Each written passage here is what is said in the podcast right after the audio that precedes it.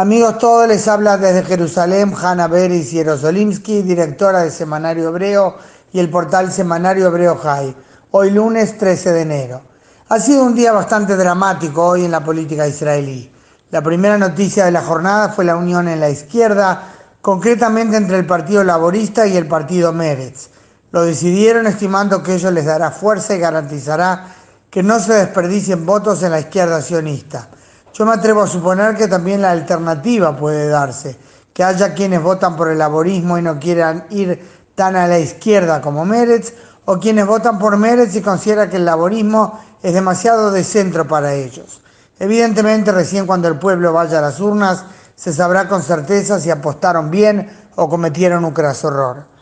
El otro hecho político clave es la formación de la comisión parlamentaria que será la primera instancia en tratar el pedido del primer ministro Netanyahu de concederle inmunidad, haciendo referencia a un tema procedural en el que dicen que el partido Cajol de Benny Gantz no actuó bien, lo cual el partido desmiente. El partido Likud de Netanyahu calificó la formación misma de la comisión de ilegal y sus representantes salieron de la reunión furiosos. No los cansaré aquí con detalles aburridos. En realidad es un tanto extraña la situación.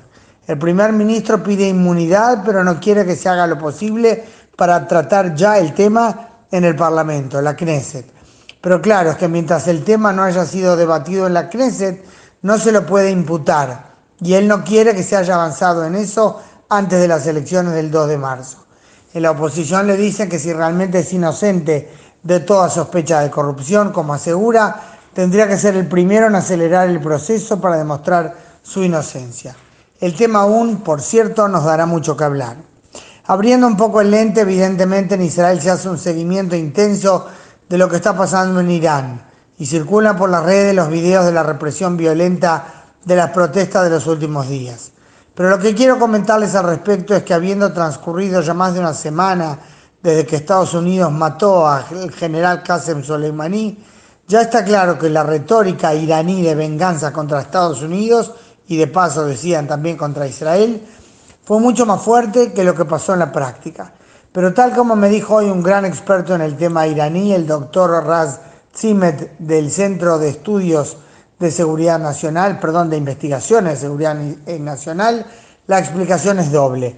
Por un lado, Irán es plenamente consciente de su inferioridad militar frente a Estados Unidos y por otro prefiere concentrarse en su plan central, quizás no a concretarse de inmediato, pero sí a plazo intermedio al menos, lograr que Estados Unidos se vaya de la región. Esto me lleva para terminar a un comentario que escribió hoy el gran analista militar del portal israelí Ynet, Ron Benishai, quien dijo que la cúpula de seguridad de Israel se considera que es ahora, por todo lo sucedido, el momento de intensificar la presión militar sobre blancos iraníes en Siria para intentar sacarlos del territorio vecino. Es un riesgo calculado. También aquí habrá que esperar, porque una cosa está clara. Israel logró enlentecer los planes iraníes de instalarse militarmente en Siria, pero no los ha frenado totalmente. Hanna Beris Jerosolimsky desde Jerusalén, lunes 13 de enero.